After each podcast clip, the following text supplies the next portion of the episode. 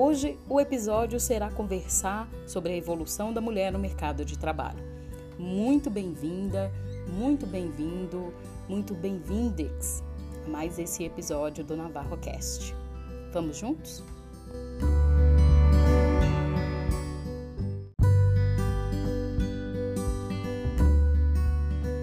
E para enriquecer a nossa conversa, a minha convidada especial de hoje é Tabata Galves, supervisora de uma empresa de grande porte, vive aí na experiência própria o que é essa função social da mulher no mercado de trabalho, conviver com uh, grupos diversos e vai trazer para a mesa esse debate. Bem-vinda, Tabata Galves. Eu espero que esse seja uh, o primeiro episódio de muitos. Bem-vinda. E eu gostaria já que você falasse sobre esse tema, qual que é a sua visão sobre o que uh, a gente já colocou como, como tema preliminar aqui. A palavra é sua.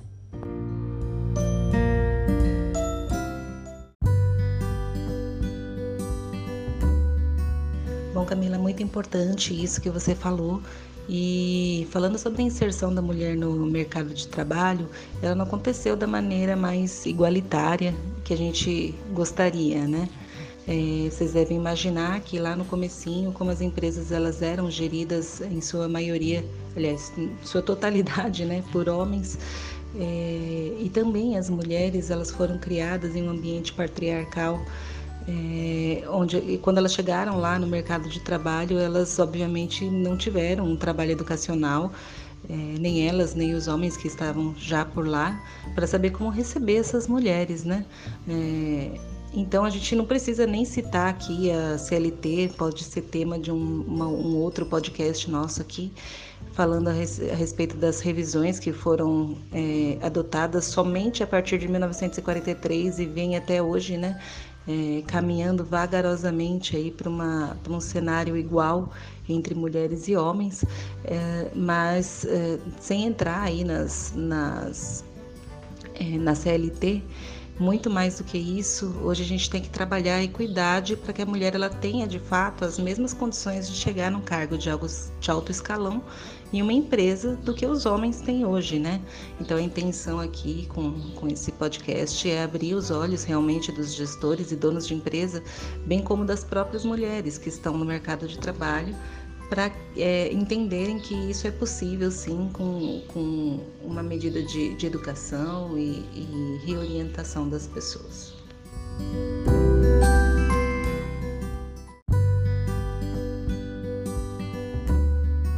Bom, então vamos, vamos parando para pensar aqui. Como que a gente pode dizer que uma mulher tem as mesmas condições de crescer numa empresa, quando para isso ainda é necessário que ela opte por não ter filhos ou ter uma família para crescer na empresa, né? E para focar no seu, é, no seu trabalho.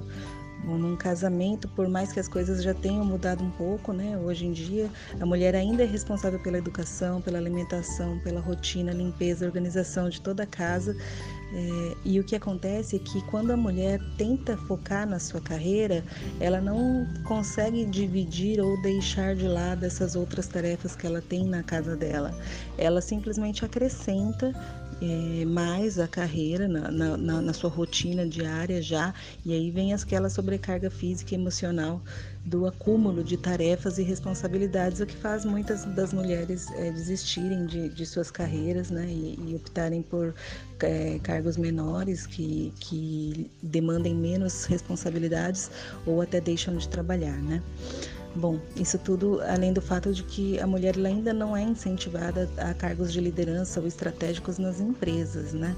Então, é, isso não vem somente da, da cultura é, organizacional da própria empresa, onde a gente já vê várias mulheres em cargos de chefia, mas normalmente são em posições menos estratégicas, é, muito importantes, mas menos estratégicas e estruturais, é, como por exemplo comunicação, RH, mas raramente as mulheres elas estão num cargo de liderança numa engenharia, numa diretoria de uma empresa, né? É, e aí isso não é uma opinião, tá? Isso são números.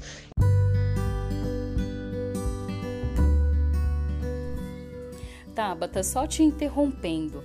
Eu vi que você é, abordou sobre pesquisa científica e isso é importante que é, nós ah, falemos para que as mulheres saibam que há pesquisas muito robustas sobre é, análises, né, sobre sua vida social, sobre a sua função na família, o que isso afeta no mercado de trabalho, é, pesquisas sobre o nível escolar, sobre criação de filhos. O que, que já se sabe sobre o papel da mulher na sociedade?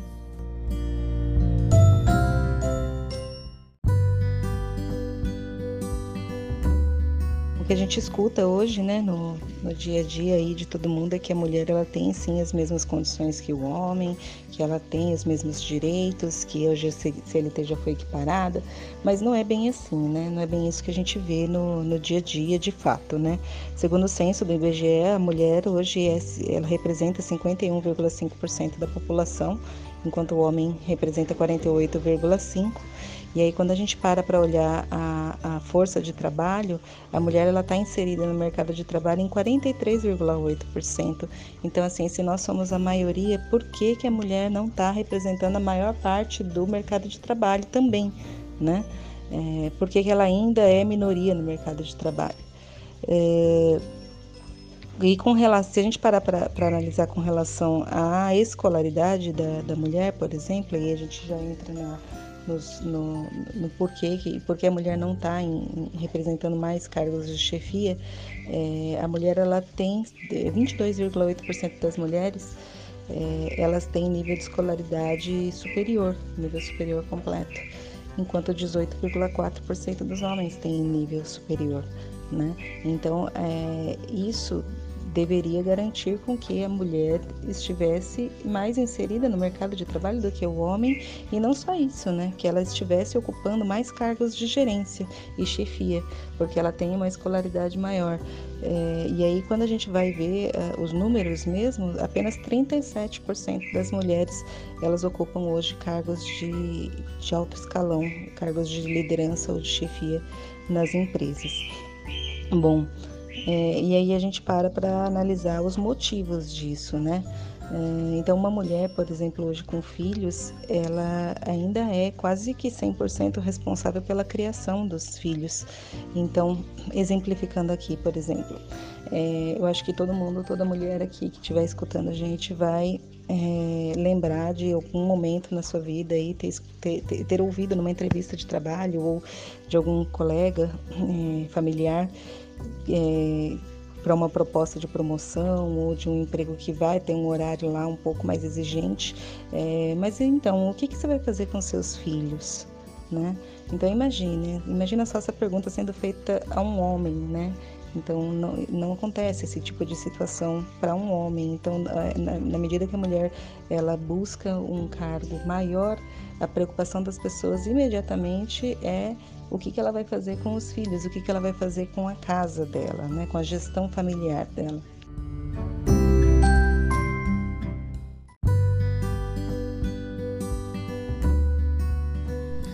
Nossa, só dividir com os nossos ouvintes aqui a minha experiência, né?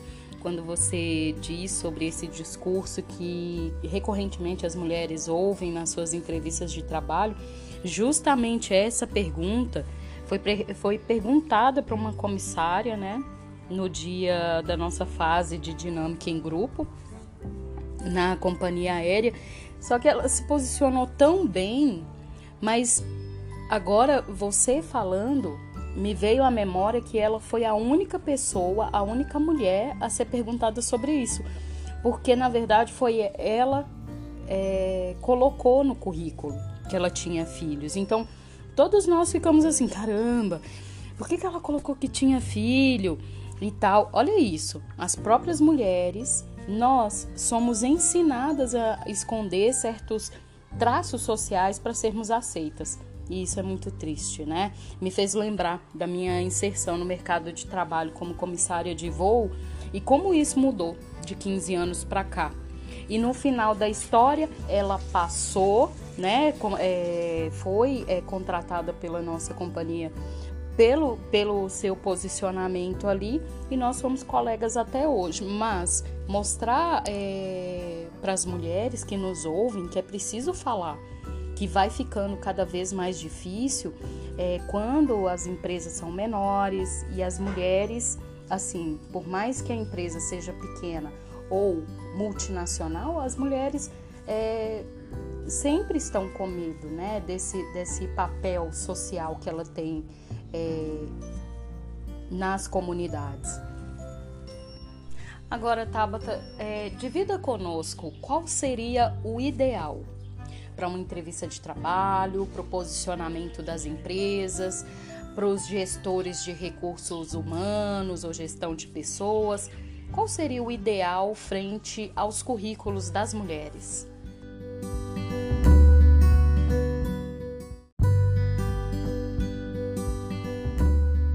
verdade, a gente não deveria nem. É, é, a gente deveria ficar à vontade para falar é, se a gente tem filhos ou não, é, ou se a gente é casado ou não, se a gente quiser, numa entrevista de trabalho. Porque isso, de fato, não deve fazer diferença nenhuma no momento da contratação. Se a pessoa está se candidatando àquela vaga, ela está automaticamente dizendo que ela é capaz de executar, e indiferente do que ela faz na, na vida pessoal dela, né? É, não deve ser uma preocupação do entrevistador.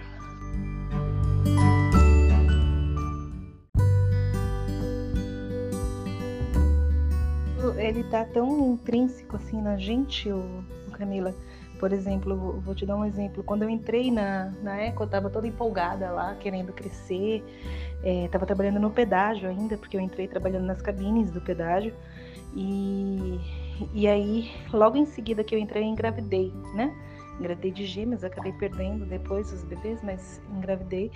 E aí na minha cabeça veio exatamente isso. Falou, não, pronto, acabou, né? Agora eles não vão mais me dar chance nenhuma, não vou, não vou conseguir crescer, não, não eles vão achar que eu já estava, eu tinha acabado de entrar mesmo, assim, quando eu engravidei. Então, é, eles vão achar que eu entrei só por causa do plano de saúde. Então veio esse, esse tipo de pensamento, né? E aí, quando eu falei para eles que eu estava grávida, eu lembro até hoje a frase que o meu chefe me falou. Ele falou assim: Olha, se eu não quisesse mulheres grávidas e se eu não desse oportunidade para mulheres grávidas crescerem na carreira, eu contrataria apenas homens. Então, assim, o preconceito estava na minha própria cabeça. Então, a gente tem que mudar não só a organização das empresas, mas a cabeça das próprias mulheres, entendeu?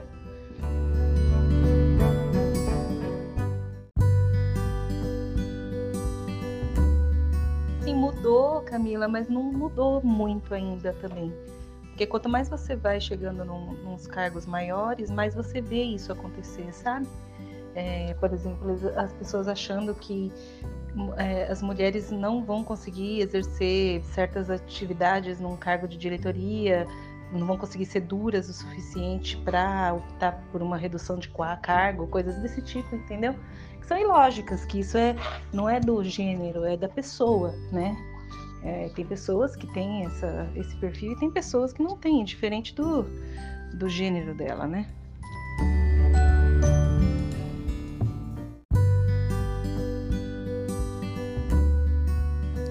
Tabata, é, consegui aqui uma pesquisa na Universidade de Santa Catarina falando justamente sobre esse tópico. Vale ressaltar uma informação relevante que tem nessa pesquisa sobre a contribuição da mulher no mercado de trabalho. Segundo a Organização Internacional do Trabalho, o Brasil poderia expandir a sua economia em até 382 bilhões ao longo de oito anos. Então, isso é importante também falar sobre a possibilidade de expansão das economias das cidades, das cidades pequenas, né, das zonas rurais, isso dependeria é, aumentar em um quarto a inserção das mulheres no mercado de trabalho até 2020. Por trás desta meta está uma questão lógica. Um país que só é capaz de se, se desenvolver se houver igualdade e justiça social. Mas a importância delas não se resume a projeções futuras, então, é, vai mais a minha pergunta, mais uma pergunta para você, Tabata. O que, que as empresas hoje podem já fazer? Não para o futuro, mas o que elas podem fazer já hoje?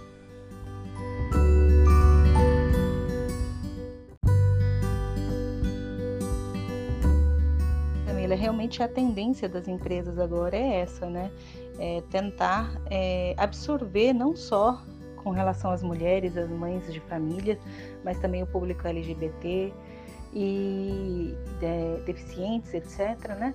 Para que essas pessoas não tenham que gastar energia tentando mostrar ser uma coisa que elas não são na vida pessoal. Então, vamos supor, é difícil para uma pessoa, vamos dar um exemplo aqui saindo um pouco do tema do LGBT, né? Um, um, uma mulher casada com outra mulher ela ter que esconder isso no seu ambiente de trabalho porque por medo de não ser aceita, né? Então toda essa energia que ela gasta é, tentando ser outra pessoa no seu ambiente de trabalho poderia estar sendo gasta com é, trabalho, né? Com, com a função de fato que ela está lá para exercer. Então a tendência é essa realmente, que as empresas entendam melhor isso, que as pessoas não precisem esconder as suas características pessoais para exercício do seu trabalho.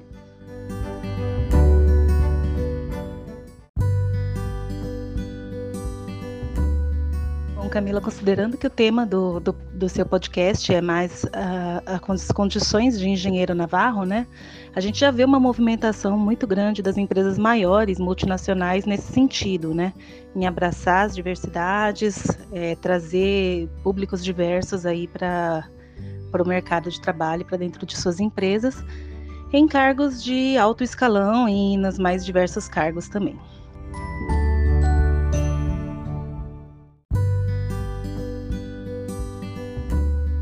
Falando aqui em Engenheiro Navarro, Camila, existe essa fatia do, do mercado das mulheres, né, que não está sendo aproveitada da melhor maneira, nas, tanto na, nos comércios, nas empresas e também na política, né? É, a gente precisa abrir os olhos dos gestores e da população para entender que ambientes diversos trazem resultados diversos, né? Então, quanto maior a diversidade de pessoas que estão lá em poder de decisão, melhores os resultados que você vai ter naquela organização, né? Então, por isso que é tão importante você ter sim lá a mulher, a mãe de família, você ter o público LGBT em posições de decisão, na, na cidade e na sua empresa, né?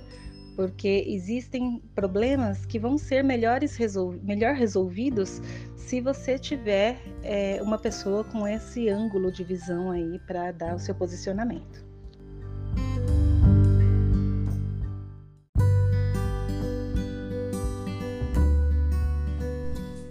Aqui foi legal você trazer esse tema para a gente ter a oportunidade de desconstruir esse estereótipo né, no mercado de trabalho e nas instituições de se contratar mulheres, porque há pesquisas aí é, que divulgam é, competências né, da classe feminina, que é importante que a gente tenha essa consciência e essa internalização.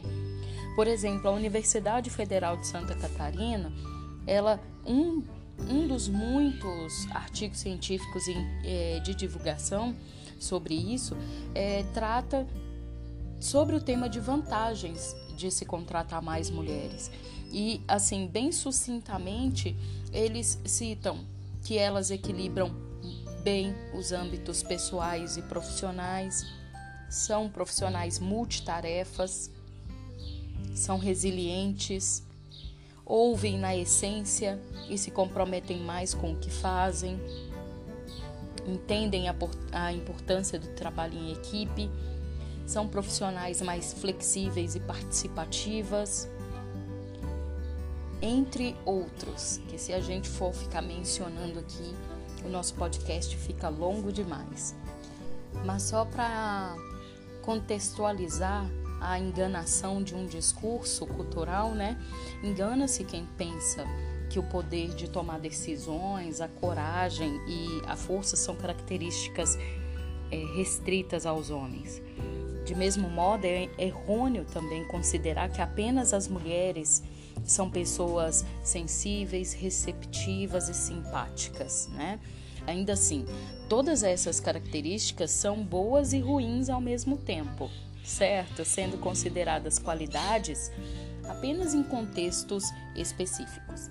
Afinal, que casal gostaria de conversar com um diretor de escola absolutamente objetivo e ríspido? Ao mesmo tempo, um gerente de banco sem objetividade né, poderia gerar perdas ao empreendimento. Colocando essa realidade numa perspectiva global, né? Segundo a Organização Internacional do Trabalho, no Brasil apenas 5% dos postos de chefia e CEO uh, ah, são ocupados por mulheres. Ainda, por exemplo, é, mostrar que o Brasil é, nem é um dos piores países, porque Portugal, Índia, Japão e Chile registram porcentagem ainda menor. Por isso que essa luta de quebra de paradigma ela já acontece há anos e ela é extremamente importante que a gente faça do mais uh, do mais do povoado mais pequeno, né? Do povoado menor até as megalópolis, porque é extremamente importante para que esse estereótipo de líder masculino seja extinto, assim como o preconceito. Para que isso possa ser possível, é preciso falar de cinco motivos né, de se lutar por um mundo corporativo e político menos desigual entre homens e mulheres. O primeiro é a necessidade de alteração da concepção de liderança. Depois, a valorização dos atributos profissionais femininos. A busca por garantia de salários igualitários. A construção de uma nova cultura dentro de casa e finalmente uma valorização da vida privada, que é o que a gente é, vem mencionando aqui com mais uh, proeminência, né?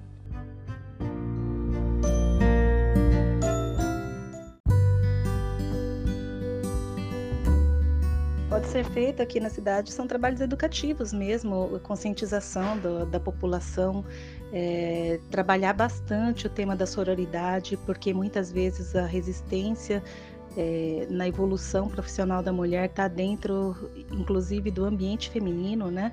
As mulheres precisam sim começar a apoiar umas, umas às outras, porque somente uma mulher sabe as barreiras, né? E, os, e, e as dificuldades que a outra mulher encontra no, no seu dia a dia. É, e a conscientização dos gestores também, das pessoas que estão em posição de dar é, a mudança tão necessária aqui, né?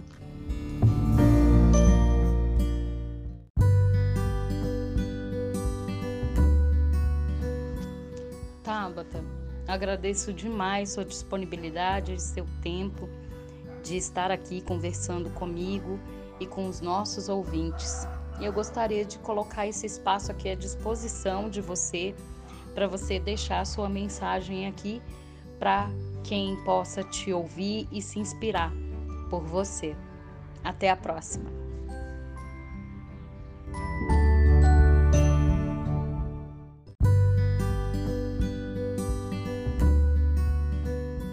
Primeiramente, parabéns, Camila, pelo espaço disponibilizado aqui para a gente tratar sobre esse tema tão importante, não só para a gente, para nós mulheres, né, mas para o futuro das organizações, tanto no mercado de trabalho quanto nas outras organizações sociais também, né, na política, etc.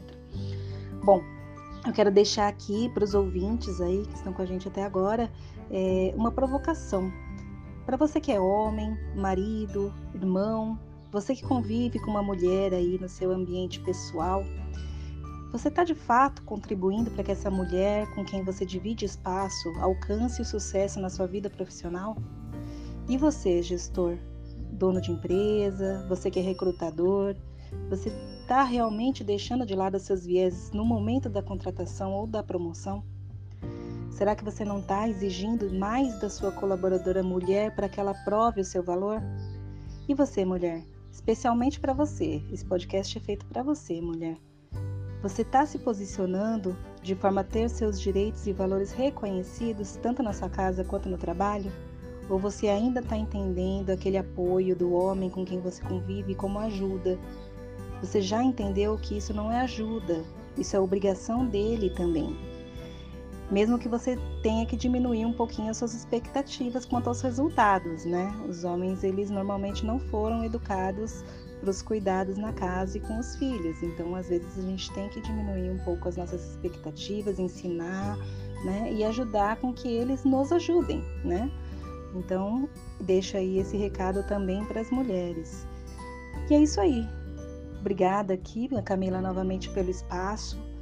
E obrigada para você que nos escutou até agora. E até a próxima.